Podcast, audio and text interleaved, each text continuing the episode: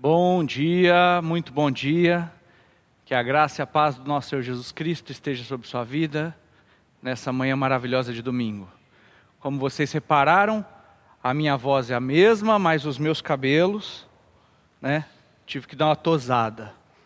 Né? Diz que eu estava querendo ficar mais parecido com Jesus, né? Deixar o cabelo comprido. Mas aí eu entendi que eu tinha que ficar parecido por, com Jesus por dentro, por fora podia parecer o Brad Pitt mesmo. Deixa para lá, vamos começar a aula mesmo. Gente, última aula dessa série de mensagens, Uma Árvore e Sua Fonte Inesgotável. Quatro semanas que nós temos falado sobre uma visão bíblica sobre prosperidade e riqueza. Espero que até aqui você que tenha nos acompanhado possa ter testemunhos para dar de que Deus tem falado com você e visto mudanças na questão financeira e próspera da sua vida. Ao longo das últimas três aulas, nós aprendemos o que é prosperidade, o que é riqueza, a relação de Deus com o dinheiro, a nossa relação com o dinheiro, né? E na última aula nós vimos aí um gráfico que mostra que existe uma necessidade muitas vezes de nós buscarmos ganhar mais, ter uma qualidade de vida melhor do que a que nós temos, né? Então é possível eu e você, ganharmos mais dinheiro e vivermos uma vida mais confortável. É, desejo do coração de Deus que os seus filhos possam chegar num restaurante e fazer a, a escolha do cardápio não mais baseado no lado direito do cardápio, que é aquele que você vê os valores, mas no lado esquerdo. É desejo de Deus que os seus filhos vivam uma vida boa aqui nessa terra. Afinal, Deus deu uma terra maravilhosa para a gente poder aproveitar e viver. E nós vimos que também é possível nós nos tornarmos pessoas ricas e prósperas, sem desonrar a Deus, continuando amando a Deus. É possível nós nos tornarmos pessoas ricas e prósperas e cheias de dinheiro, sem fazer com que o dinheiro se torne o nosso Senhor, sem que a gente se torne escravo do dinheiro, mas pelo contrário, que a gente possa ter o controle sobre as riquezas. Né? Semana passada foi perguntado se existiam pessoas ricas na Bíblia que, mesmo tendo prosperidade, honravam a Deus. O Velho Testamento é cheio delas, afinal de contas, a grande parte do Velho Testamento conta a história dos reis de Israel. Mas no Novo Testamento, é, nós temos uma dificuldade maior, parece que, de encontrar essas pessoas, porque o foco ali está mais na vida dos discípulos que apesar de muitos deles terem tido posses, como Paulo, Mateus, eles se abnegaram dessas riquezas para poder viver na dependência do Senhor. Mas ali no Novo Testamento você pode estudar a vida de Dorcas, que era uma discípula do Senhor, a vida de Lídia, que era uma diaconisa, uma comerciante de tecidos, a vida do centurião Cornélio, que era um guarda romano, ou seja, era uma pessoa que trabalhava para o governo, tinha posses. Filemão, que era um amigo de Paulo, ele tinha tanta condição financeira que ele tinha escravos.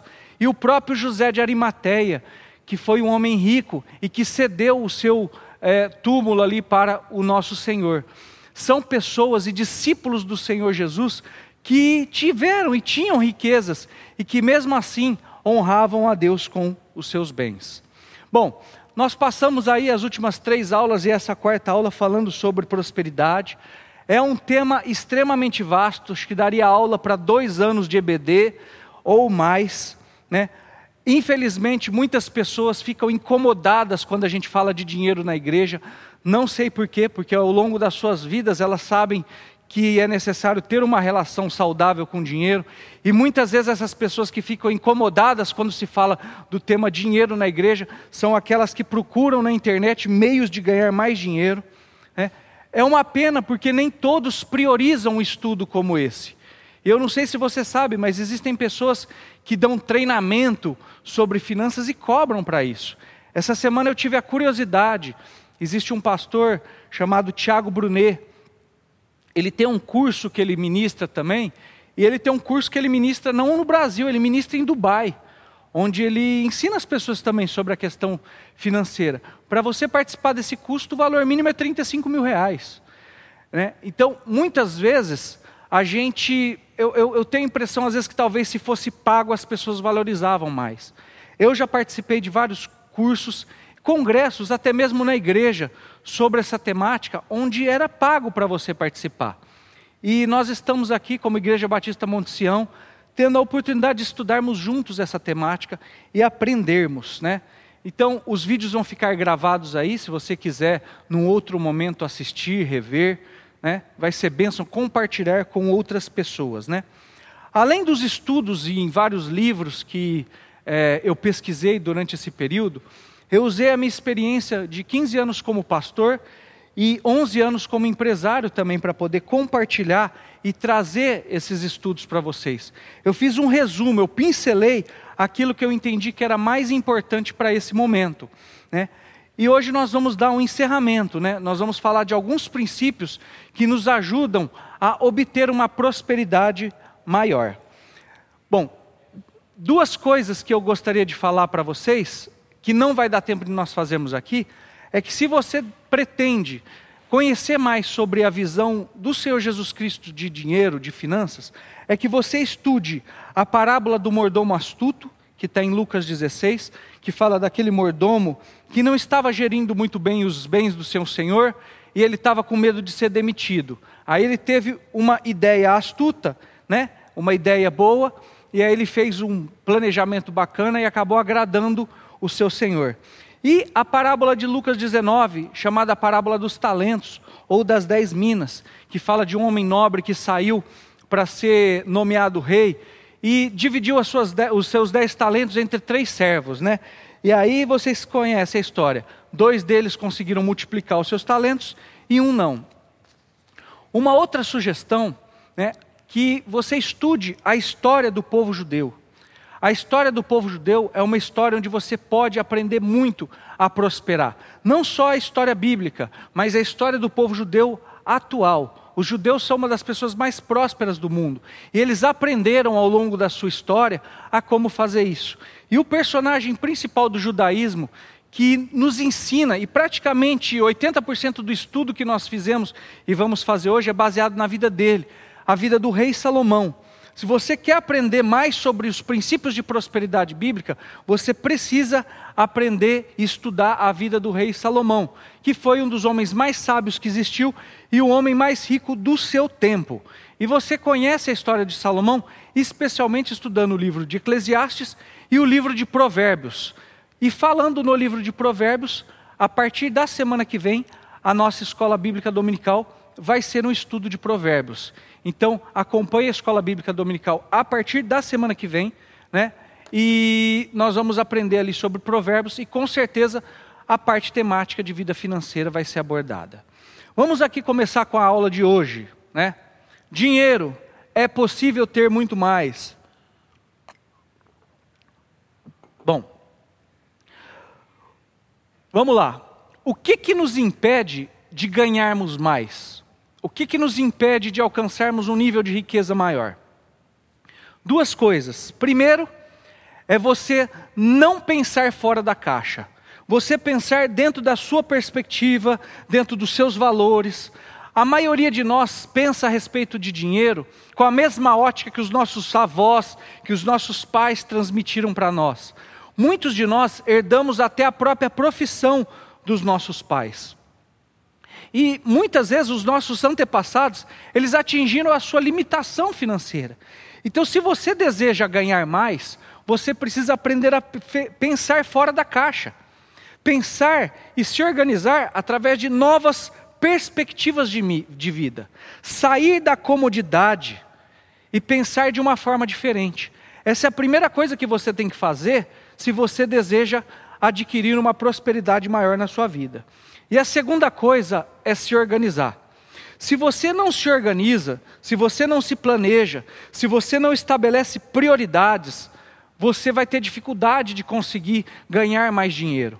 Então, não se organizar atrapalha a, a prosperidade bíblica. Né? Como que diz o ditado: se você não sabe para onde está indo, qualquer destino serve. Então, se você deseja ganhar mais, você precisa aprender a pensar fora da caixa e se organizar. Se você não se organiza, você não vai conseguir prosperar. E baseado no estudo de hoje, nós vamos começar ele é, em cima do princípio da semeadura e da colheita, né? Nós vamos falar primeiramente os princípios de semeadura. Veja só, a semeadura é aquilo que você faz antes da colheita, antes de colher. Gálatas 6, de 7 a 8. Não vos enganeis, de Deus não se zomba, pois aquilo que o homem semear, ou seja, que ele faz antes da colheita, isso ele também ceifará. E digo também que o que semeia pouco, pouco também ceifará. E o que semeia em abundância, em abundância também colherá.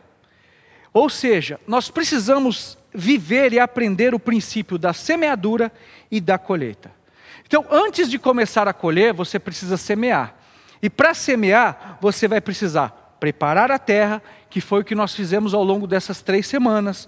Você vai pegar a semente e você vai plantar a semente, que é o que nós também fizemos ao longo dessa semana. Nós plantamos uma semente da palavra de Deus nos nossos corações. Né? E um dos princípios da semeadura e da colheita é: se você plantar uma semente de maçã, não vai dar para você colher laranja. Se você plantar maçã, você vai colher maçã. Se você plantar laranja, você vai colher laranja. Não dá para inverter as sementes. Então, um dos primeiros princípios da semeadura é esse, né? Nós precisamos aprender o que estamos plantando, como estamos plantando. Né? Mas antes de tudo isso, nós vamos começar com o primeiro princípio que eu quero passar para vocês. O primeiro princípio da semeadura é não comer a semente. Não comer a semente baseado em 2 Coríntios capítulo 9, versículo 10. Irmãos, nós vamos sair um pouquinho mais acelerado para poder dar tempo de passar todos os princípios. Depois, se você perder alguma coisa, você pode voltar aí no vídeo no YouTube ou no canal do podcast que vai ter agora também é, e assistir novamente. Aquele que supre, que te dá a semente ao que semeia e pão ao que come, também lhe suprirá e aumentará a semente e fará crescer os frutos da justiça. De maneira geral, com exceção dos grãos, a semente é algo que a gente planta se a gente quer colher mais. A gente não come a semente. Né? Se você come a semente, você não vai conseguir plantá-la para que ela dê mais frutos. Né? Se você pega aquele grão e você come, você não tem o que investir para poder produzir mais. E o dinheiro é uma semente espiritual. Nós precisamos entender que o dinheiro é uma semente espiritual também. Né? E aí nós vamos para o segundo princípio. Se você quer colher dinheiro, você tem que plantar dinheiro. Eclesiastes capítulo 11, versículo 1. Atire o seu pão sobre as águas, e depois de muitos dias você tornará a encontrá-lo. Há maior felicidade em dar do que receber. Atos 20, 35. E Lucas 6,38: Deem e será dado a vocês uma boa medida, calcada, sacudida e transbordante será dado a vocês, pois a medida que usarem também será usado para medir vocês. Se você plantar dinheiro, se você plantar prosperidade, você vai colher dinheiro e prosperidade. Se você plantar prosperidade, plantar dinheiro na vida de alguém que está necessitando, você vai também receber isso na sua vida. Né? E as plantas, dizem as pessoas que gostam de plantas, que além da água, além de regar e tomar sol, as plantas precisam de amor para poder crescer. Né? No caso do dinheiro, o dinheiro com base bíblica, ele vai crescer se você tiver a motivação correta. Se você tiver a motivação correta na hora de semear, você vai colher da maneira correta também. Entenda, se você permanecer com o seu bolso fechado no ato de semear, retendo a semente ou comendo a semente, você vai continuar com o seu bolso fechado na hora de receber. Esse princípio é válido tanto espiritualmente quanto também na ótica natural da vida. Os grandes pessoas que de posse, os grandes investidores, o dinheiro deles não caiu do céu no colo deles. Muitas vezes eles precisaram investir o que tinham e o que não tinham, como uma semente, para depois colher o fruto. Eu peguei três exemplos para citar para vocês, porque são três pessoas que a vida deles foi tão bacana que viraram filmes. E eu recomendo a você assistir esses filmes e ver a história de prosperidade dessas pessoas. A primeira pessoa é um homem chamado Chris Gardner. Esse homem, ele teve a história dele contada num filme chamado A Procura da Felicidade, com Will Smith. Então você pode buscar esse filme e aprender sobre a história dele. É um homem que estava passando uma dificuldade muito, muito grande, né? E tem uma cena do filme muito bacana. Ele tinha pouco dinheiro, ele tinha praticamente o dinheiro do almoço no bolso dele. E ele precisa pegar aquele dinheiro e pra, pagar o táxi para um homem que poderia mudar a vida dele. E ele resolve pegar aquele dinheiro, pagar o táxi, né?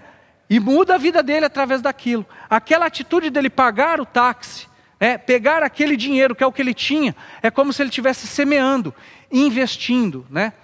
Grandes empresários, antes de ter os seus negócios, precisaram pegar as suas finanças, o que eles tinham de recurso, e investir praticamente tudo. Né? Tem outro filme chamado Fome de Poder, ele conta a história de Ray Kroc.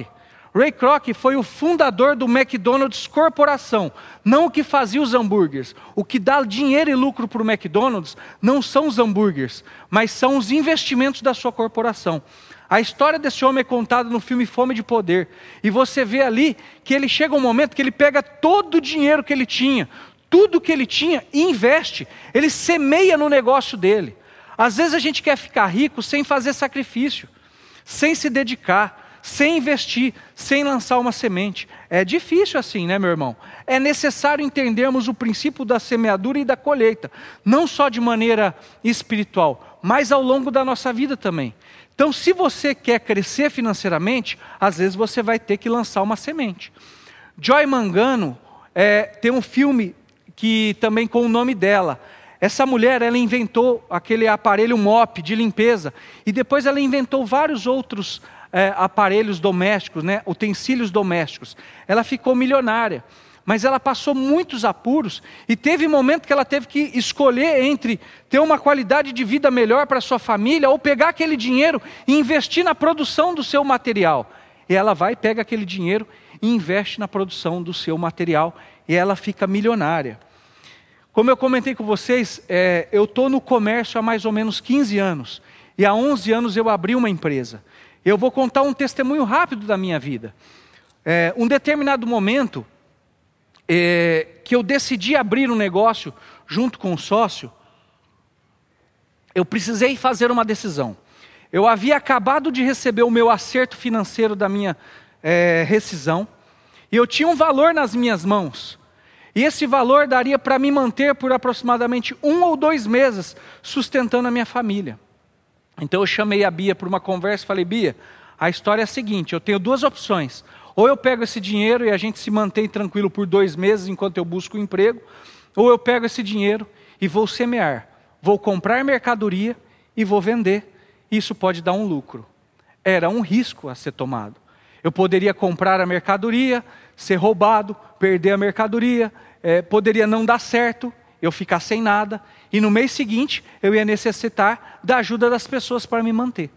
Mas aí, em comum acordo com a minha esposa, ela chegou e falou: vai, manda ver. Eu já havia tomado essa decisão no meu coração. Mas quando a gente vive baseado na prosperidade bíblica, não só na prosperidade natural, Deus ele faz coisas sobrenaturais. E para que eu pudesse ficar tranquilo, né, uma pessoa, que no caso era o pai do meu sócio, quando viu a situação, ele falou assim: Não, Badi, para você ficar mais tranquilo, fique com os seus recursos, eu vou financiar vocês por um período, vou cobrou ali um certo valor de juros, mas eu vou financiar vocês e aí você pode ficar mais tranquilo. Ou seja, eu pude. Primeiro eu tomei a decisão no meu coração, eu ia semear, eu ia fazer aquilo. Mas depois Deus, para eu ficar mais tranquilo ainda, providenciou um jeito sobrenatural, vamos dizer assim, para que a situação pudesse acontecer. E a empresa completa agora, no dia 10 de junho, 11 anos da sua existência. Então, se você deseja ter uma vida melhor, uma qualidade de vida melhor, você vai precisar semear você vai precisar dar um passo de fé, você vai precisar investir. A semeadura é um princípio natural, mas também é um princípio espiritual. Né? Então nós precisamos entender que essas atitudes nossas são espirituais. que a maneira como nós semeamos interfere na nossa relação com o dinheiro. Veja só, toda boa dádiva e todo dom perfeito vem do alto, descendo do Pai das luzes, em que não há mudança nem sombra de variação. Deuteronômio 8,18: Antes te lembrarás do Senhor teu Deus, que é Ele quem te dá força para adquirir riquezas, para confirmar a sua aliança que jurou a teus pais, como se vê nesse dia. Independente daquilo que semeamos ou não, como nós lemos no versículo anterior, aquele que dá semente ao que semeia. O princípio é espiritual da semeadura, porque o próprio Deus é quem nos dá a semente. Então, eu e você precisamos entender que tudo que temos, que tudo que somos, vem do Senhor. Toda boa dádiva e todo dom perfeito vem de Deus. E antes de tudo, lembrarás que é Ele quem nos dá força para adquirirmos riquezas. Como nós falamos na última aula, nós somos apenas mordomos. Então, como tudo vem de Deus e tudo é do Senhor, nós somos apenas mordomos e gestores. Então, como mordomos e gestores, espiritualmente nós também temos o compromisso de consagrar e semear no reino de Deus, nas coisas de Deus. O reino de Deus, ele está dentro de nós, mas o reino de Deus também é manifesto através de nós. O reino de Deus é manifesto externamente através dos seus filhos, praticando atos de justiça, né? E a prática de dizimar, a prática de ofertar, a prática de doar, ela é um pilar, ela é extremamente fundamental na vida do cristão que deseja ser próspero porque são semeaduras espirituais que expressam que Mamon não tem o controle da nossa vida, e sim o Senhor. Então eu e você precisamos entender que, como cristãos, o recurso que cabe na nossa mão não é nosso. Então nós precisamos pegar parte desse recurso e continuar semeando no reino de Deus. Um cristão próspero, quando ele vê um necessitado passando dificuldade e ele tem condição de ajudar, ele não fica procurando um culpado ou outras pessoas para ajudar, ele vai lá e ajuda. Um cristão próspero que participa ativamente de uma comunidade cristã, de uma congregação, ele entende o seu compromisso e a sua responsabilidade financeira com essa obra e a necessidade que ele tem de semear mensalmente. Meu irmão e minha irmã, eu não vou falar sobre dízimos e ofertas no aspecto bíblico, neste momento, né? mas eu vou falar no aspecto prático. Essa aula eu queria que ela fosse bem prática, bem lógica, bem racional na nossa vida. Se você participa de uma comunidade, se você usufrui dos benefícios dessa comunidade, por exemplo, se está chegando até você essa mensagem, houve um investimento por parte da comunidade para que essa mensagem chegasse até você. Um investimento de câmera, um investimento de aparelhagem, um investimento de internet. Isso tem uma despesa e um custo mensal. E como cristãos, se nós estamos recebendo dessa colheita e nós queremos continuar a receber, nós temos o compromisso de continuar também semeando. Amém? Mas sabe, eu percebo que é muito difícil falar sobre esse tema nas igrejas porque as pessoas querem reter. Nós temos percebido que compaixão e liberalidade, que são sementes espirituais, a gente tem dificuldade de encontrar no meio cristão. Dentro da igreja, a gente consegue diferenciar aquele cristão que é próspero e que é ganancioso, como nós já falamos em outros momentos. Qual que é a diferença? O cristão ganancioso, quando ele vem para a igreja e ele vai trazer uma oferta, ele vai trazer o seu dízimo, a mentalidade dele é uma mentalidade de barganha. Ele entende, eu vou dar o meu dinheiro, porque ele pega todos esses versículos que a gente está citando e interpreta como lhe convém. Eu vou dar o meu dízimo, porque Deus vai me dar em dobro a 30, 60, 100 por um. Então ele entrega a sua semente, a sua oferta, não por amor, não porque ele já tem sido abençoado e quer abençoar, ele é ganancioso, então ele quer entregar a sua oferta, negociando com Deus, tentando saber o que, que Deus vai fazer de melhor para ele. Agora, um cristão que é próspero, que ele é, o ser dele é próspero, Ele entende o compromisso dele com a sua comunidade, ele entende o compromisso dele com o reino de Deus. Então ele entrega a sua semente com alegria, com liberalidade. Ele entrega não porque ele quer receber algo em troca de Deus, mas porque ele sabe que ele já recebeu a salvação em Cristo Jesus. E ele sabe que tudo que ele tem não é dele, é do Senhor. Então, por uma questão de honra, em princípio, ele vai entender que tudo que ele tem não é dele, é do Senhor. E que não custa nada ele pegar uma parte e semear. Ele entrega porque entende que o ramo da vida dele que dá fruto está enraizado, arraigado, em sintonia com a fonte, que é uma fonte inesgotável. Ele sabe que ele é apenas um mordomo. Amém? O terceiro princípio da semeadura, para que a gente possa nos tornar pessoas prósperas, né? Vamos ler só 1 Crônicas 29, 11. Porque teu e tudo quanto há nos céus e na terra, teu é do Senhor. Tudo é de Deus. Tudo, tudo é de Deus. Caiu aqui o um negocinho, vou deixar aqui. Uh, terceiro tópico. Não murmure. Não murmure. Repete comigo. Não murmure. As nossas lágrimas de reclamação não servem para irrigar a semente da prosperidade. Provérbios 18, 21. A morte e a vida estão no poder da língua, e aquele que a ama comerá do seu fruto. E não se queixem, como alguns deles se queixaram e foram mortos pelo anjo destruidor. Meu Deus. Mateus 15, 36. Depois de tomar sete pães e os peixes e dar graça, partiu-os e entregou aos seus discípulos e os discípulos à multidão.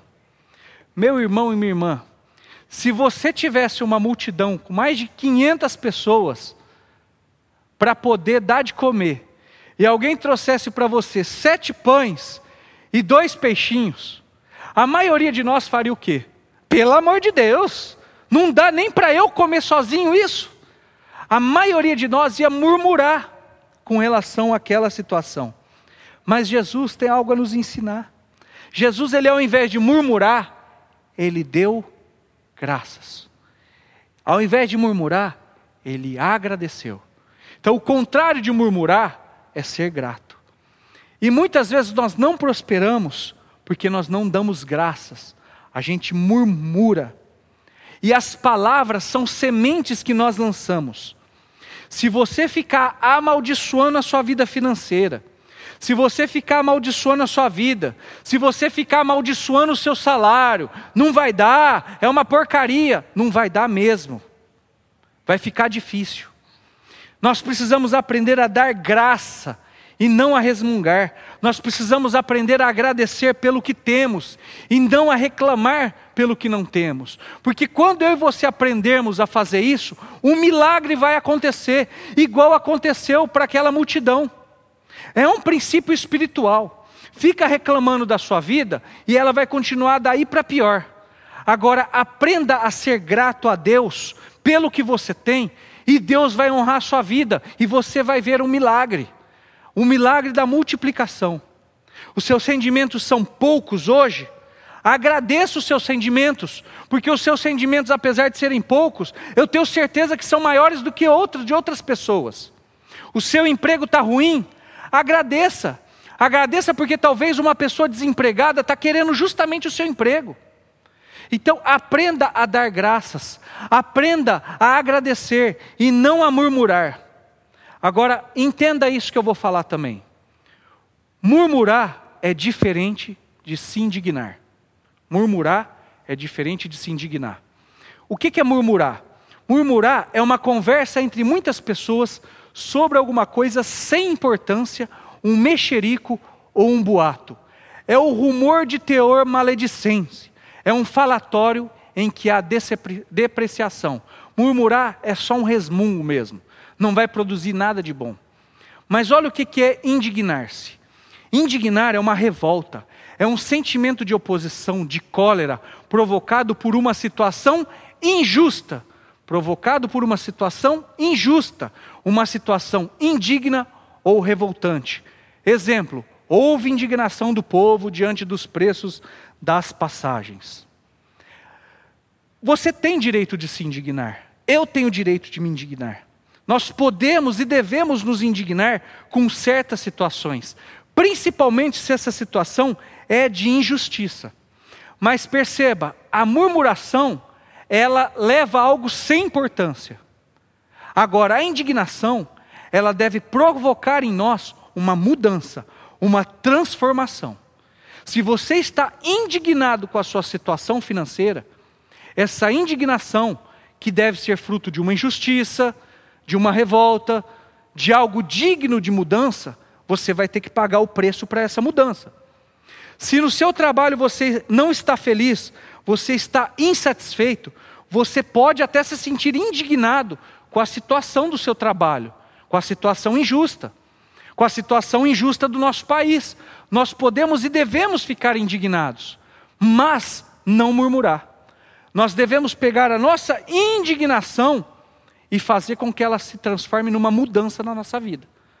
Nós devemos pegar a indignação e refletirmos, pensarmos e planejarmos, nós vamos falar sobre isso, sobre como fazer e o que fazer para mudar aquela situação. Meu trabalho está difícil, eu estou indignado, eu não sou valorizado como deveria, eu estou indignado. Então você vai precisar sentar com o seu patrão, com o seu chefe e negociar com ele, mostrar para ele os seus resultados mostrar para ele que é benéfico ele pagar melhor para você. E se não der certo, faça uma mudança radical. Saia de lá e procure um lugar melhor. Né? Não adianta você ficar lá murmurando, reclamando, que vai te dar só uma gastrite. Lembra que eu contei que antes de abrir o meu negócio, eu estava insatisfeito, indignado com o trabalho que eu estava eu achava que eu não estava sendo valorizado o suficiente. Né? Eu não ficava murmurando, meu irmão e minha irmã. Eu era extremamente feliz no trabalho onde eu participava. Eu era um gerente de uma loja e de um depósito. Eu era feliz no que eu fazia, mas eu estava indignado porque eu sabia que eu tinha condições de ganhar mais. Então eu chamei os sócios da empresa e tentei negociar com eles, negociar uma condição melhor. Né? Eu consegui algo um pouco a mais do que o que eu tinha. E mesmo assim eu continuei indignado. Não murmurei, indignado. Eu achava que eu precisava de mais, que eu tinha condição de algo melhor. Então eu tomei uma decisão, única e exclusivamente minha. Não joguei a culpa nos meus patrões, não joguei a culpa no governo, não joguei a culpa nos outros. Eu simplesmente tomei a decisão de sair e abrir o meu próprio negócio. E aí é uma semente e um risco que nós temos que estudar se é interessante ou não. E isso é extremamente pessoal. Você vai ter que decidir o que você vai fazer. Então, às vezes, diante da sua indignação, você vai ver a sua personalidade, o seu temperamento, as suas características, e nós vamos falar um pouco sobre isso também já já, e você vai ver se você tem condição de dar esse passo, ou se às vezes é melhor você ficar como está, e você vai descobrir que a sua vida é melhor do que você pensa. Amém? Quarto princípio da semeadura. Não seja miserável. Não seja miserável. Não seja avarento. Não seja avarento. Hebreus 13, 5. Sejam os vossos costumes sem avareza, contentando-vos com o que tendes, porque ele disse: Não te deixarei, nem te desampararei. Não seja uma pessoa miserável. Não seja uma pessoa tacanha, mesquinha. A miséria nem sempre é uma condição física, financeira. Às vezes ela é um estado de espírito, faz parte do nosso ser. E a miséria e a avareza, elas são as filhas mais velhas da ganância. Porque normalmente a miséria e a avareza, elas brotam na nossa vida por causa da falta de fé e confiança em Deus ou o excesso da confiança nas riquezas. A gente acredita que as riquezas vão nos proteger, mas o texto diz que Deus não vai nos desamparar. A riqueza pode nos desamparar, a traça pode corroer, mas Deus não, Deus não vai nos desamparar. Sabe como você identifica uma pessoa miserável, avarenta? É aquela pessoa que pega o Uber e o Uber tem que dar cinco centavos de troco. ela fica esperando os cinco centavos de troco. Sabe aquela pessoa que sai com os amigos, com os melhores amigos, e na hora de dividir a conta, ela mesmo tendo condição, porque às vezes a gente não tem condição, ela poderia pagar um pouco a mais na hora de rachar a conta. Paga lá cinco reais a mais, dá uma gorjeta por garçom. Não, o mesquinho, o miserável, o avarento, ele não faz essas coisas. A casa do avarento, a casa do mesquinho, ele é cheio de gambiarra. Mas as gambiarras não são aquelas profissional não, porque existe umas gambiarra boas, meu irmão e minha irmã. É aquela gambiarra do miserável. Tem uma goteira na casa do avarento. A goteira faz dois anos que está lá. Ele não é capaz de consertar a goteira. Ele prefere deixar um balde no meio da sala um mês inteiro, um ano, mas não conserta aquela bendita goteira. O puxador da porta quebra.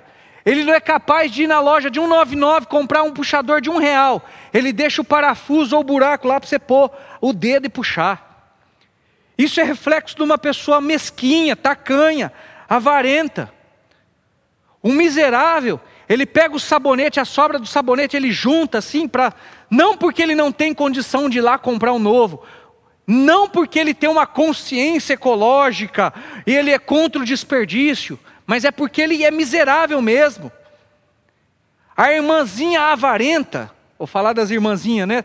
Ela é aquela que tem a porcelana chique, a porcelana Schmidt, guardada lá no seu armário, mas quando você vai na casa dela, ela te oferece café no copo de requeijão que é usado. Ela fala: aquela porcelana vai ser usada num dia especial, esse dia especial nunca chega. E para finalizar, essa todos vão identificar: o avarento, o miserável, o mesquinho, é aquele que é convidado para o churrasco. E aí o churrasco, todo mundo fala: olha, leva uma carne boa, leva um contrafilé. O caboclo vai lá e leva bifa de fígado e músculo, que é o mais barato. Deus o livre. É para levar Coca-Cola, ele vai lá e compra poti. E o pior, depois ele não vai tomar a poti que ele levou, ele vai tomar Coca-Cola. Esse é o mesquinho, esse é o avarento. Uma pessoa assim não prospera nunca na vida. Não seja miserável, não seja avarento. Quinto princípio: cumpra as suas promessas, honre a sua palavra. E não jure pela sua cabeça, pois você não pode tornar branco ou preto nem um fio de cabelo. Seja o seu sim, sim, e o seu não, não. E o que passar disso vem do maligno. Coisa triste é crente desonesto, que não cumpre a sua palavra. Seja uma pessoa honesta, seja uma pessoa de compromisso, honre a sua palavra, não seja caloteiro, assuma as suas responsabilidades. Eu acho inadmissível um cristão que não paga pensão para o filho. O cara tem um filho, por algum motivo separou, ele não tem a capacidade de pagar pensão para o filho. Pelo amor de Deus, põe a cabeça no lugar, assuma os seus compromissos, honre a sua palavra, seja homem, como dizem. Aquele cristão, irmão ou irmã, que faz dívidas, já pensando em dar o calote, vai comprar um doce da irmã, vai comprar uma roupa da irmã, vem num evento da igreja, que às vezes é preciso, sei lá, quando a gente faz uma feijoada, compra, e já sabe que não vai pagar. Vai lá na quitanda, marca no meu nome. Esse nome fica lá, junto com o livro da nome que está escrito no livro da vida. Nunca vai ser quitado. A pessoa já faz uma dívida pensando no calote. Que saudade do tempo no fio do bigode, meu irmão e minha irmã. Hoje em dia, o sujeito vai fazer um contrato, precisa ir no cartório, assinar, reconhecer firma, põe os 10 dedos digital, põe o ECPF, você filma o cara fazendo o contrato. No final a pessoa não honra o contrato é perigoso ela falar: não, não é minha assinatura, não é minha digital, essa imagem também não é eu, não, deve ser algum irmão gêmeo. Cumpra as suas promessas. Como uma pessoa que não é confiável vai prosperar? Existem duas coisas nessa vida que valem mais do que dinheiro. A primeira é informação, e a segunda é confiança. Ser uma pessoa confiável vale mais do que dinheiro. Manter a sua palavra, honrar os seus compromissos, vale mais do que riqueza. Hoje tiveram que fazer um score no Serasa para saber se a pessoa é má pagadora ou boa pagadora. Na década de 50, 60, meus irmãos, os crentes não precisavam de score no Ceasa. Os crentes tinham crédito aonde fossem. Os bíblias, eram chamados de os bíblias, né? Carregava a Bíblia debaixo do braço. Por quê? Eram crentes fiéis. Se ele falasse que ele ia pagar, ele ia pagar. Ele comia pão com ovo, mas honrava os seus compromissos. Aí ele marcava na conta e ele ia pagar. Hoje os crentes estão sendo conhecidos como caloteiros, como corruptos. Nós chegamos ao ponto de ver pessoas, hum, políticos, cristãos, roubando, enfiando dinheiro na cueca e depois agradecendo a Deus pelo roubo. O que está acontecendo, meu irmão? Agora, se você é uma pessoa confiável, as pessoas vão confiar em você, as pessoas vão dar crédito a você, Deus vai dar crédito a você, e as pessoas vão dar seus tesouros para você cuidar. Deus vai abrir os tesouros dele para você cuidar. Mas se você não é fiel, você não é confiável nem para os seus parentes, fica difícil. É inadmissível um cristão caloteiro, um cristão desonesto, roleiro, que promete e não cumpre, que pega emprestado e não paga, que não honra a sua palavra. Meu irmão, eu sei que todos nós estamos sujeitos a passar dificuldades na vida. Em algum momento nós podemos passar um apuro e ficar devendo alguém e não conseguir honrar com compromisso. Talvez você está nessa situação. Você está com dívidas. A pandemia provocou situação difícil para você e você está se sentindo envergonhado. Estamos sujeitos a passar por essa situação. Mas uma pessoa de caráter, mesmo diante dessa situação, ela chega para o seu credor, olha no olho dele, expõe a situação. Ah, é vergonhoso? É. Mas é mais vergonhoso ainda você ficar fugindo. É mais vergonhoso ainda a pessoa estar tá te ligando, você ficar desligando. Você está provocando a ira daquela pessoa. Você está devendo a pessoa, ela está te ligando, você está desligando. Você está devendo a pessoa, ela está vindo na tua rua, na rua, no mesmo lado que você. Você atravessa o lado da rua, você foge. Isso é vergonhoso.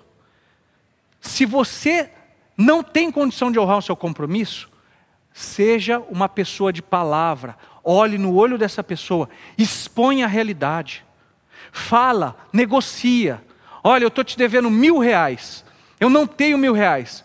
Eu posso te pagar 50 reais por mês, 100 reais por mês, 10 reais por mês, mas eu vou te pagar.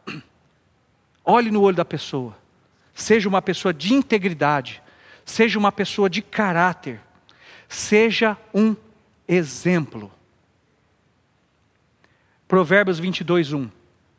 A boa reputação vale mais que grandes riquezas. Desfrutar de boa estima vale mais que prata e ouro. Tornei-me um exemplo para muitos, porque tu és o meu refúgio seguro. Meu irmão, eu e você temos que ser exemplo. Exemplo no nosso proceder. Nós somos cartas vivas de Cristo. Nós somos cartas vivas, representantes do nosso Senhor. Coisa triste é quando alguém olha para nós e fala: Olha lá aquele crente desonesto. Olha lá aquele crente mal pagador. Que tipo de mensagem nós estamos transmitindo para as pessoas? Que tipo de mensagem e que tipo de valor você está transmitindo para os seus filhos, para a sua família. Se os seus filhos seguirem os seus passos com relação às finanças, com relação ao dinheiro, eles vão ser pessoas prósperas. Os nossos filhos nos observam, os nossos filhos olham para nós e vão nos seguir. Pare e reflita nisso. Somos representantes de Cristo.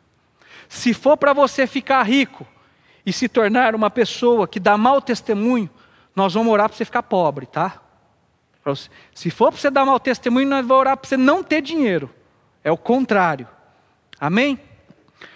Vamos começar agora com a segunda parte da lei da semeadura.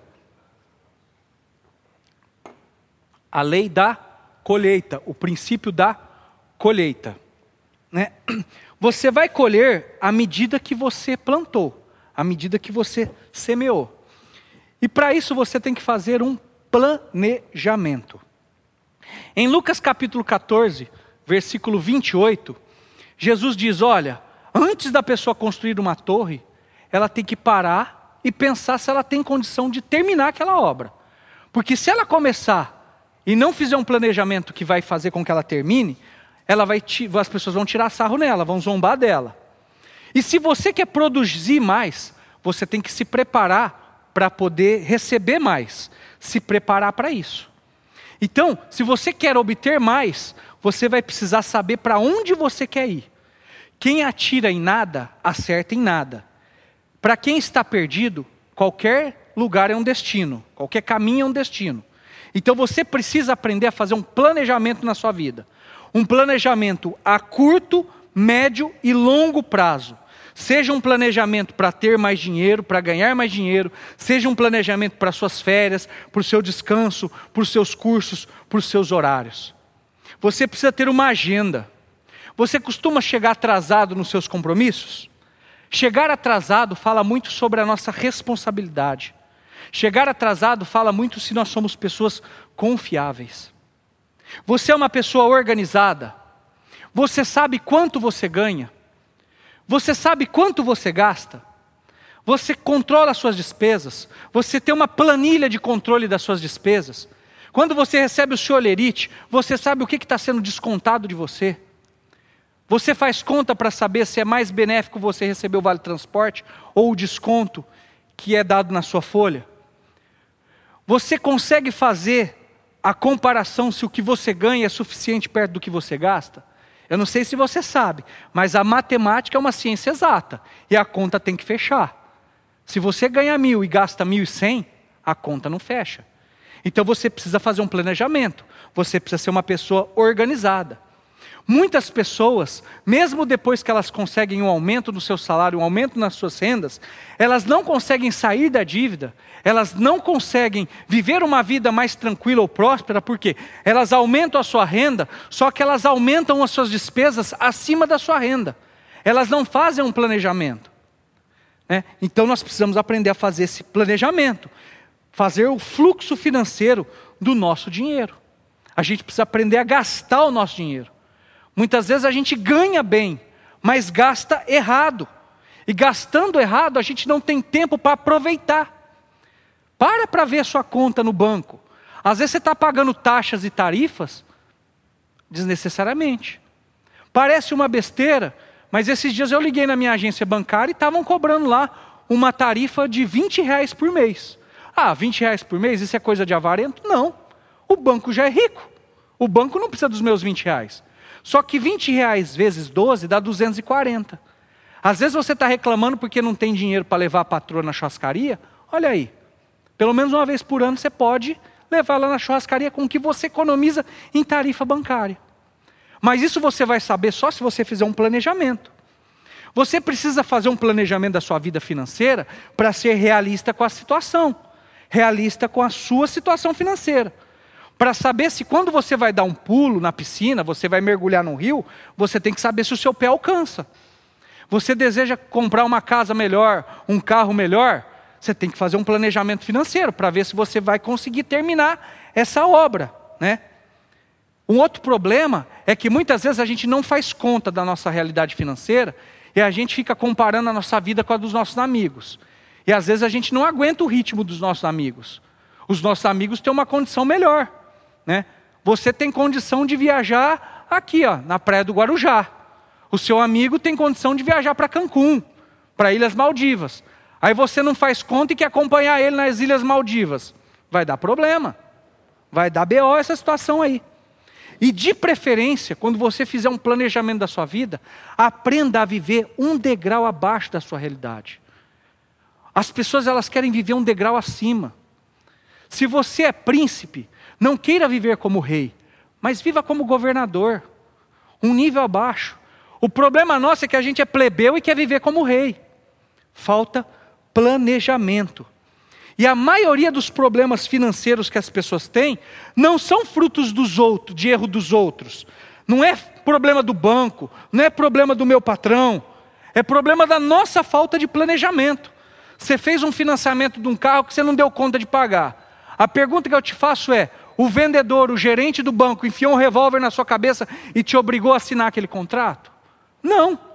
Foi você que planejou errado.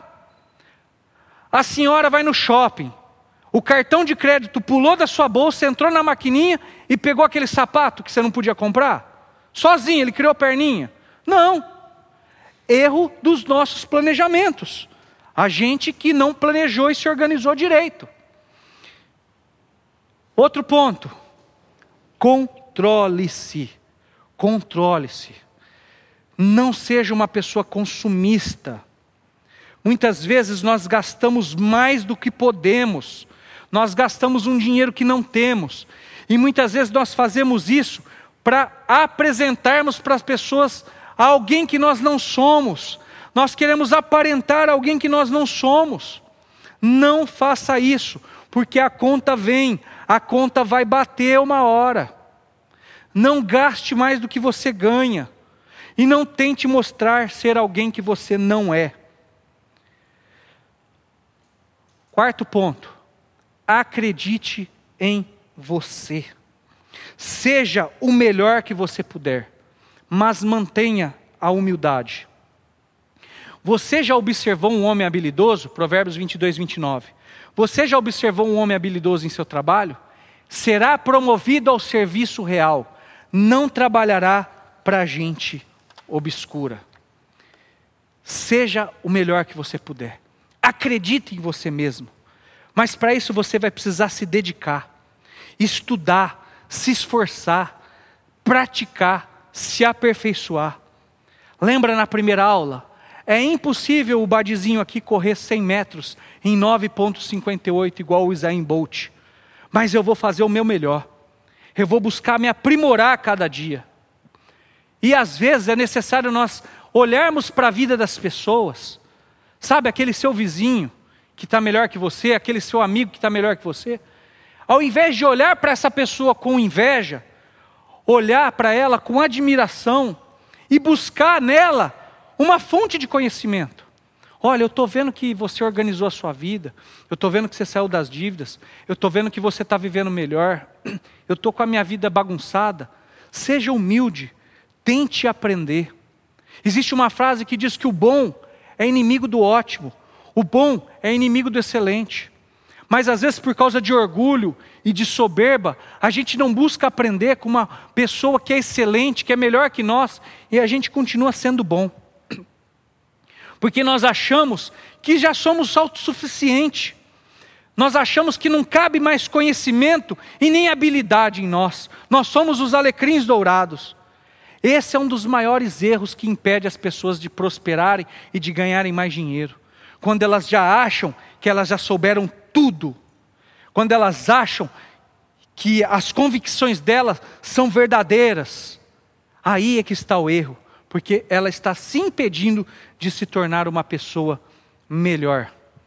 Veja só, pois pela graça que me foi dada, digo a todos vocês: Ninguém tenha de si mesmo um conceito mais elevado do que deve ter, mas, pelo contrário, tenha um conceito equilibrado, de acordo com a medida da fé que Deus lhe concedeu. Muitas vezes, por orgulho, nós não estamos dispostos a pensar fora da caixinha. Por isso, nós não estamos no melhor momento da nossa vida. Por isso, muitas vezes, nós não estamos no topo, mas a gente acha que a gente está no topo. A gente acha que a gente é o melhor. Eu vou dar o exemplo de duas empresas. Eu não sei se você lembra da Kodak. A Kodak que tinha aqueles filmes fotográficos aí. A Kodak, quando entrou a era digital, ela foi arrogante e soberba. Ela não acreditou que em um determinado momento os celulares teriam câmeras. Então ela continuou no topo, mas não ficou muito tempo. Hoje a Kodak eu nem sei se ela existe. Né? A Blockbuster, que era uma locadora das mais famosas do mundo, ela chegou a receber uma oferta da Netflix para participar, para investir na Netflix, no serviço de streaming. Mas ela era tão arrogante, ela se achava o supra-sumo. Falou: não, negócio de fita e DVD não vai acabar, não. Resultado: nunca mais vimos uma locadora blockbuster, a não ser nos filmes que remetem à década de 90. No mundo, sempre vai existir alguém com uma ideia melhor que a nossa. No mundo sempre vai existir alguém melhor do que a gente. E nós temos que ter humildade para aprender com essas pessoas, porque assim nós podemos nos tornar uma versão melhor de nós mesmos. Amém? Quinto ponto. Pense grande. Pense grande. Mas suba um degrau de cada vez. Nós precisamos sair da mediocridade e começar a pensar exponencialmente. Se você mirar nas estrelas, você não vai conseguir acertar as estrelas, mas talvez você acerte um passarinho aqui mais perto, ou talvez ali na lua. Mesmo uma grande jornada, ela começa com o primeiro passo. O problema é que a maioria de nós, ao invés de se concentrar no próximo degrau, no degrau seguinte, ele fica olhando a escada toda. Ao invés de olhar o primeiro degrau, ele fica olhando o último passo, o último degrau, o topo. E o risco que a gente tem de levar um tombo é muito, muito grande. O Senhor respondeu: Muito bom, servo bom e fiel. Você foi fiel no pouco, e eu te colocarei no muito. Zacarias 4:10. Quem desprezou o dia das pequenas coisas, pois se regozijarão e verão o prumo na mão do Senhor. Não desperdice os primeiros começos, não despreze os primeiros começos, não despreze os primeiros passos. Antes do Zayn Bolt correr 100 metros a 9,58, quando ele era bebê, ele precisou aprender a dar os primeiros passinhos com sua mamãe e com seu papai. Vejam esse lugar aqui. Alguém sabe o que é esse lugar? Reinaldo deve saber. Reinaldo sabe. É a primeira sede da Apple. Foi numa garagem. O começo, o primeiro começo dessa empresa. Hoje, eles estão construindo, não sei se já terminaram, o Apple Park. É do tamanho de uma cidade. Não despreze os primeiros começos. Olha o primeiro escritório da Amazon como era.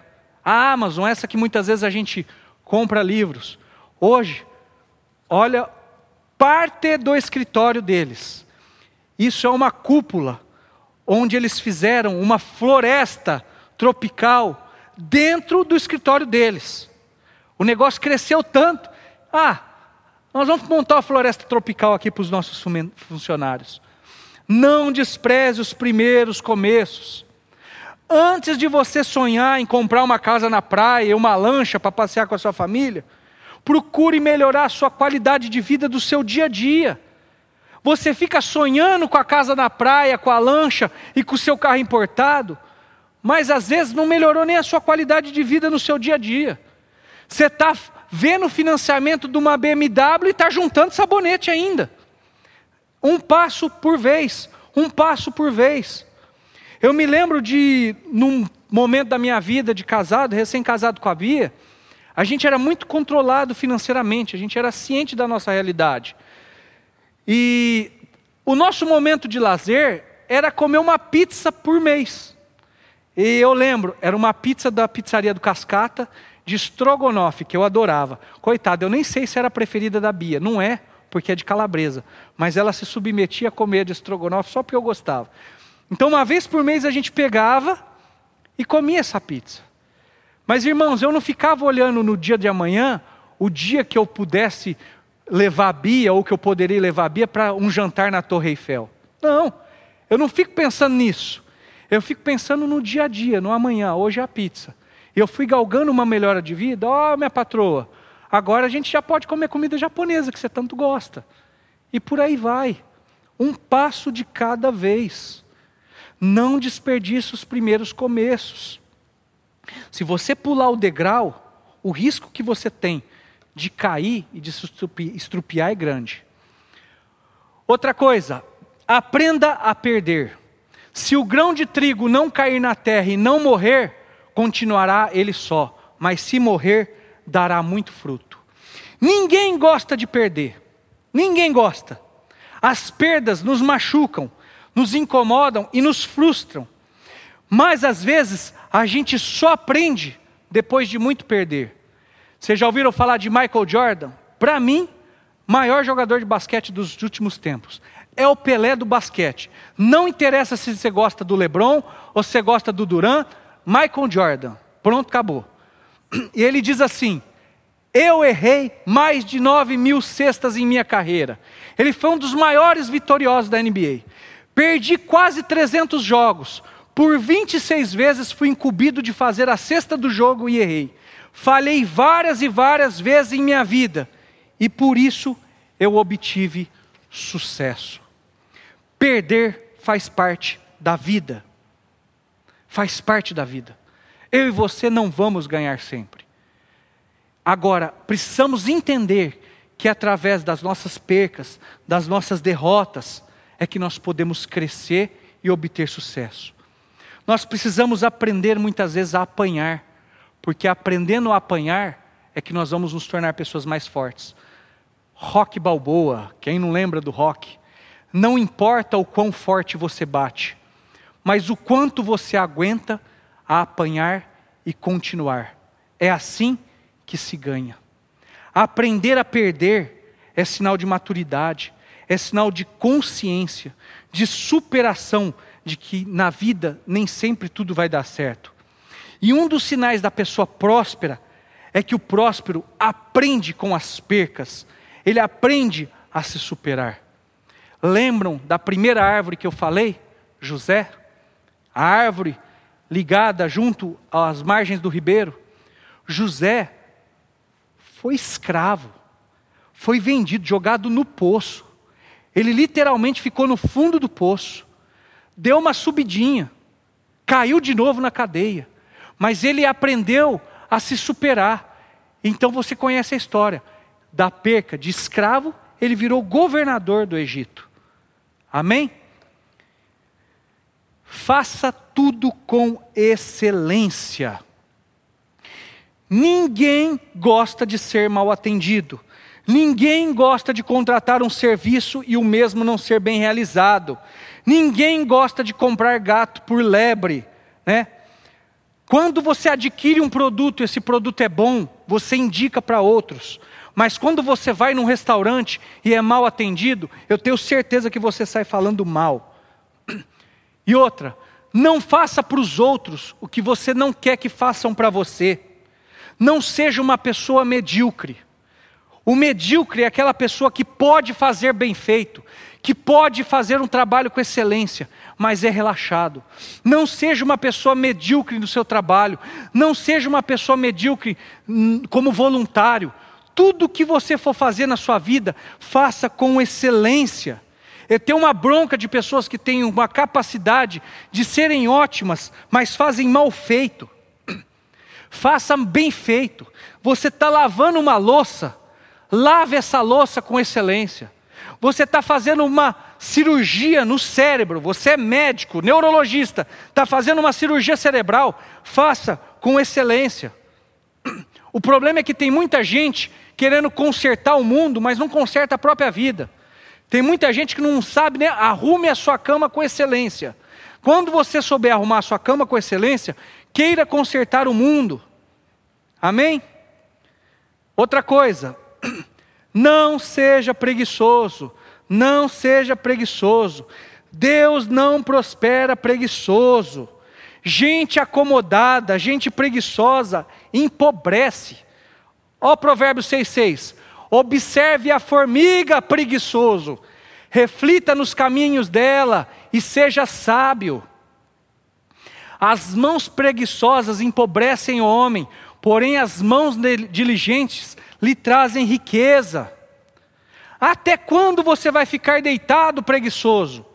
Quando se levantará do seu sono, tirando uma soneca, cochilando um pouco, cruzando um pouco os braços para descansar? a sua pobreza o superará como um assaltante, e a sua necessidade sobreviverá como um homem armado sobre você. Muitas vezes nós não ganhamos mais porque somos preguiçosos. E é uma escolha que a gente faz, é uma decisão que a gente faz.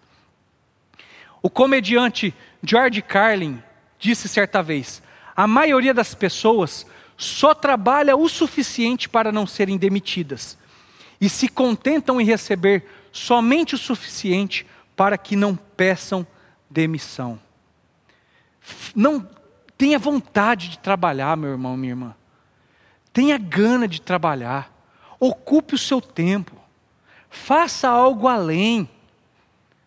Para a gente prosperar, às vezes, se você acha importante, você não está conseguindo ter uma renda maior, você vai ter que trabalhar, se dedicar. Você vai ter que pegar e entrar num curso, fazer uma faculdade, aprimorar sua profissão, trabalhar como Julius em dois, três empregos. Aí você vai ter que pôr na balança se o que você quer é isso mesmo, se é mais importante. Mas não seja uma pessoa preguiçosa, sabe? Tem muita gente que é vagabundo. É sim. Está com 30, 40 anos e está dependendo financeiramente dos pais. Está numa fase da vida que já poderia ajudar os pais e está dependendo financeiramente deles. Agora, existe uma outra realidade. Todos nós estamos sujeitos a, em algum momento, precisarmos de ajuda na nossa vida. Todos nós podemos precisar de ajuda em algum momento. Eu estou sujeito em algum momento da minha vida a precisar ganhar uma cesta básica, precisar que os meus amigos se juntem para me ajudar a pagar umas contas. Todos nós estamos sujeitos a passar por esse momento de perca na vida. Mas a questão que eu estou falando é de pessoas preguiçosas, acomodadas, que preferem depender dos outros do que melhorar a sua vida. Sabe? Vamos refletir. Pense comigo. Eu e você somos criados por Deus. E tudo que Deus fez é bom. Né? Tudo que Deus fez é bom. E Deus colocou né, em nós a capacidade para produzirmos. Veja só, nós temos mais de 100 bilhões de neurônios. Nós somos pessoas inteligentes. Nós somos pessoas criativas. Nós somos pessoas talentosas. Nós somos dotados de dons nós somos experientes. Então por que, que nós vamos ser preguiçosos? Nós temos que colocar o tico e teco para funcionar e bora para a vida. Vamos melhorar a nossa qualidade de vida. Amém? Meus irmãos, eu vou acelerar um pouquinho aqui para não passar um pouco do tempo, né? Eu vou pular algumas etapas aqui, né? Nós podemos, um sapateiro perguntou para Martinho Lutero certa vez: Como faço para servir melhor a Deus e ser um cristão melhor? Martinho Lutero disse: faça um bom sapato e venda a um preço justo. Se dedique a ser o melhor naquilo que você faz. Não seja preguiçoso, que quando você faz o seu melhor, você está orando, adorando a Deus, honrando a Deus. Né? No pain, no gain. Sem esforço não há ganho. Amém? Nós precisamos ver isso também. Sucesso só vem antes de trabalho no dicionário. Na vida não funciona dessa maneira, né? Agora, existem fatores que acontecem na nossa vida que nós não podemos controlar. Mas saiba, de tudo nós vamos ser cobrados. Salmo 102, 23, 24. No meio da minha vida, ele me abateu com sua força. Abreviou os meus dias, então pedi: ó oh, meu Deus, não me leves no meio dos meus dias. Não desista no meio do caminho. O problema é que muitos de nós começam a, jorar, a jornada para ter uma vida mais próspera, uma vida financeira melhor, mas no meio do caminho a pessoa desiste. Ela passa pela dificuldade do começo e no meio do caminho ela desiste. Não desista, não tenha preguiça, tenha ânimo, acredite, vá até o final. Outra coisa, aprenda a se valorizar. O lavrador, quando ara e debulha, o, lavrador, quando ara, e o debulhador, quando debulha, devem fazê-lo na esperança de participar da colheita. Se você é bom no que você faz, cobre por isso. Aprenda a se valorizar. Você é bom no que você faz, se valorize. Mas você precisa conhecer as suas limitações. Sejam limitações intelectuais, físicas ou profissionais. O problema cai naquele versículo que nós falamos.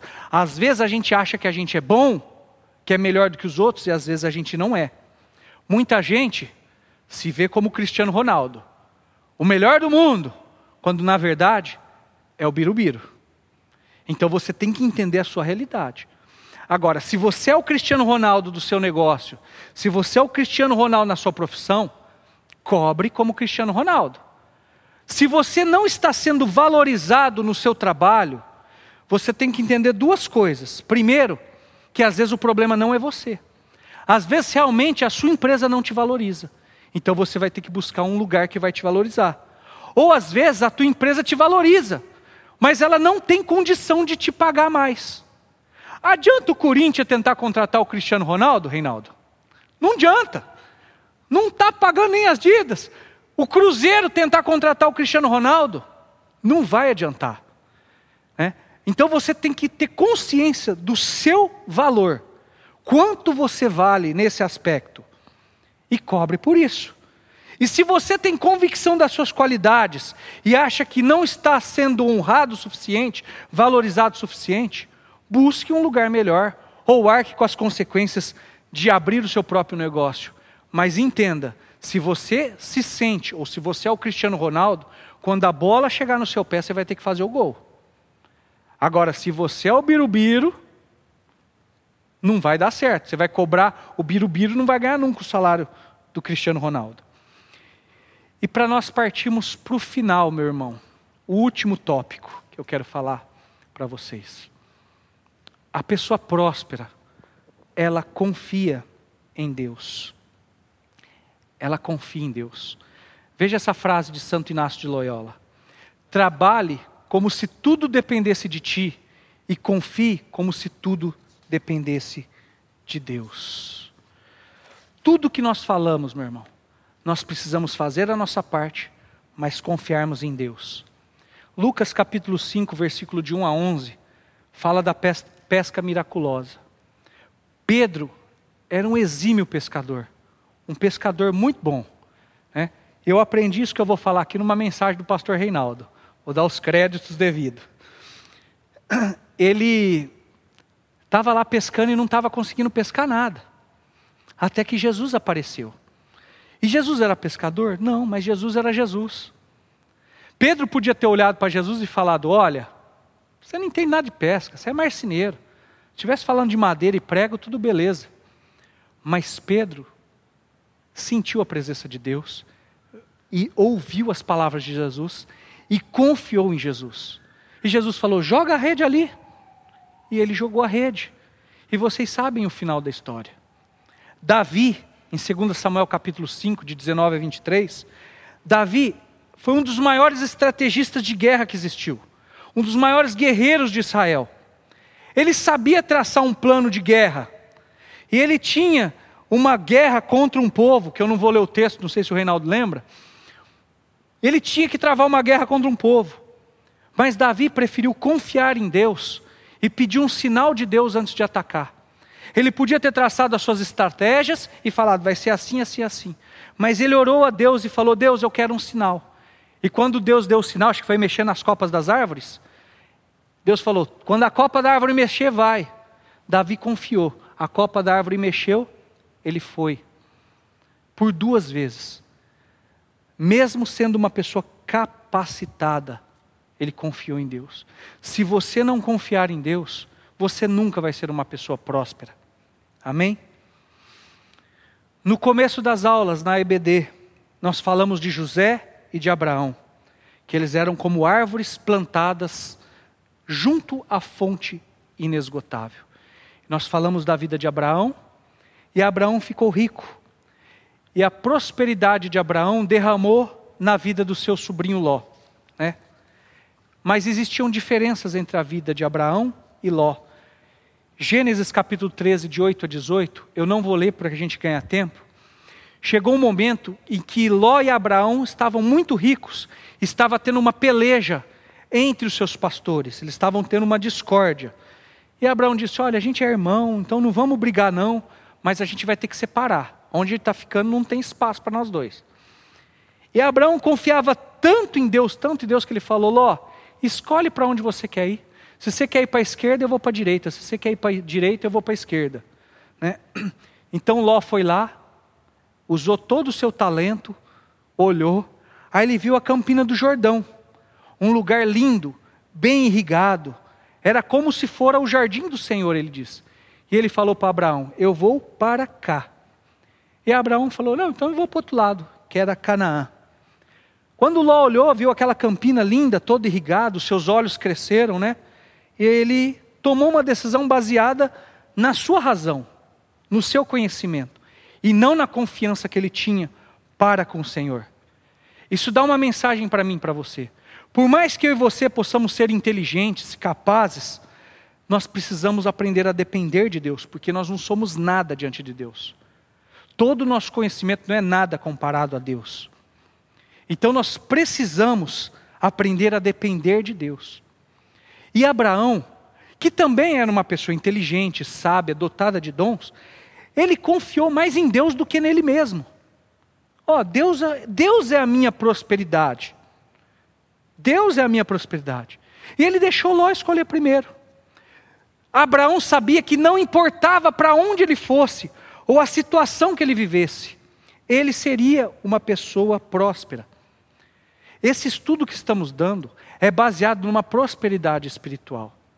Talvez, se você for escutar estudo de outras pessoas, gestores financeiros, coaches empresariais, talvez eles não concordem com esse fator da dependência de Deus. Eles vão dizer que você tem que fazer acontecer. Sim, você tem que fazer acontecer a sua parte. Mas você tem que colocar Deus acima de todas as coisas e confiar nele. Porque a raiz da prosperidade bíblica está no fato de nós sabermos que é Ele a nossa fonte inesgotável de prosperidade. O final da história vocês sabem. Ló não sabia que atrás da campina do Jordão tinha uma cidade chamada Sodoma e Gomorra, que terminou destruída e a história dele foi meio salgada no final. Né?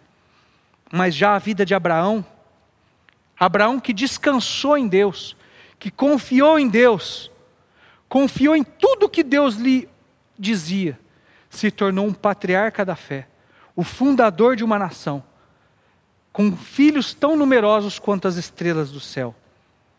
Claro que Abraão não era um homem folgado, preguiçoso, que esperou tudo de bombejada de Deus. Ele se dedicava e fazia a parte dele. Mas acima de tudo, Abraão confiava mais em Deus do que nele mesmo. Abraão era como aquela árvore arraigada na fonte inesgotável de prosperidade. E assim eu e você temos que ser. Nós precisamos aprender a escutar mais a Deus. Se você quer ser uma pessoa mais próspera, ter mais dinheiro na sua vida, você precisa aprender a escutar a Deus. E lembrando que prosperidade não é uma condição, é aquilo que você é. Você não está próspero, você é próspero. E lembrando que prosperidade não é ter muitos bens, a prosperidade é a ausência de necessidades. E por aqui encerramos esse período de aula, né? Parte técnica. Mas tem perguntas aí, Reinaldo. Quem? Ah.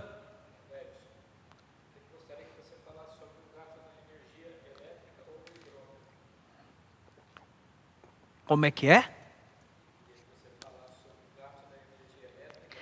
Gato. Como diz, sei, como diz o André Valadão no, nos stories dele, se você pensa em fazer gato na sua vida, você não é crente, não. Gente, tem valores que nem eu falei sobre honestidade, né? Que não dá para a gente fazer, né? A Bíblia diz que a gente tem que ser prudente como a pomba, só sagaz como a serpente.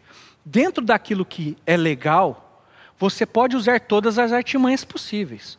Na sua declaração do imposto de renda, você usar todos os benefícios possíveis não é errado.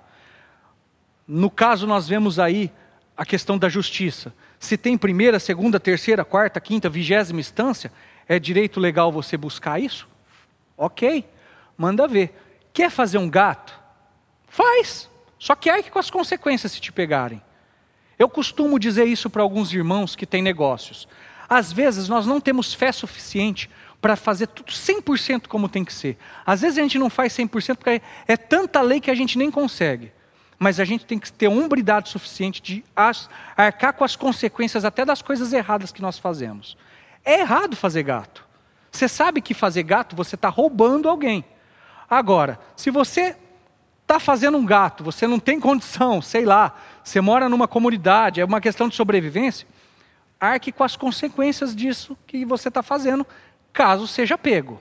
Mas moralmente e espiritualmente também não vejo como benção.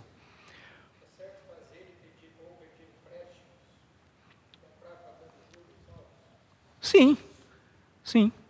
Juros altos, ninguém colocou lá na tua o revólver na tua cabeça para aceitar. Só que você tem que ser sagaz como a serpente. Né? A gente vê muita instituição bancária que abusa, juros abusivos. E você pode também depois recorrer na justiça. Se você achou que os juros foi abusivos, você pode recorrer na justiça. Agora, a questão é, antes de você querer fazer o empréstimo, é melhor você aprender o princípio de José. Aprenda a guardar no tempo das vacas gordas para você passar um tempo melhor é, no tempo das vacas magras. Agora, se para você crescer é necessário você fazer um empréstimo e pagar juros, faça isso. Se você estudar, como eu falei, a história do povo judeu, ah, os judeus foram os primeiros a implantar o sistema de juros. Né? Só que o engraçado é, o judeu não cobra juro de judeu. O judeu cobra juro de outras pessoas, né? E a recomendação bíblica para aqueles que emprestam é o seguinte: se você vai emprestar o dinheiro, você tem que ter consciência de que você pode ter problema depois. E de que às vezes é melhor você dar o dinheiro como perdido do que ficar lá tentando receber. Mais alguma pergunta?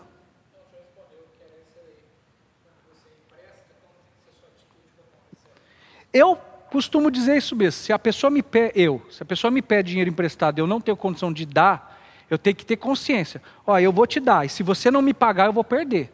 Né? Se você está fazendo isso nessa condição, é melhor dar para a pessoa. Agora, se você está emprestando, né, e você precisa daquele dinheiro, e depois a pessoa não vai te pagar, eu costumo dizer que é, é melhor você ficar é, rosa de vergonha e falar não agora do que vermelho de raiva depois. Né? Ó, pessoal, a aula foi encerrada aqui agora. A partir da semana que vem, próxima aula da Escola Bíblica Dominical, nós vamos falar sobre Provérbios, um guia para se viver bem. Com certeza vai ser abordado mais aspectos da vida financeira. O pastor Samuel que vai estar ministrando essas aulas a partir de domingo que vem, às 9h15 da manhã. Um prazer estar com vocês aqui essas quatro semanas. Que Deus abençoe. Estou disponível se você quiser conversar comigo depois sobre esse tema, conversarmos mais. Estou disponível aí. Que Deus abençoe vocês, um ótimo domingo e até a noite.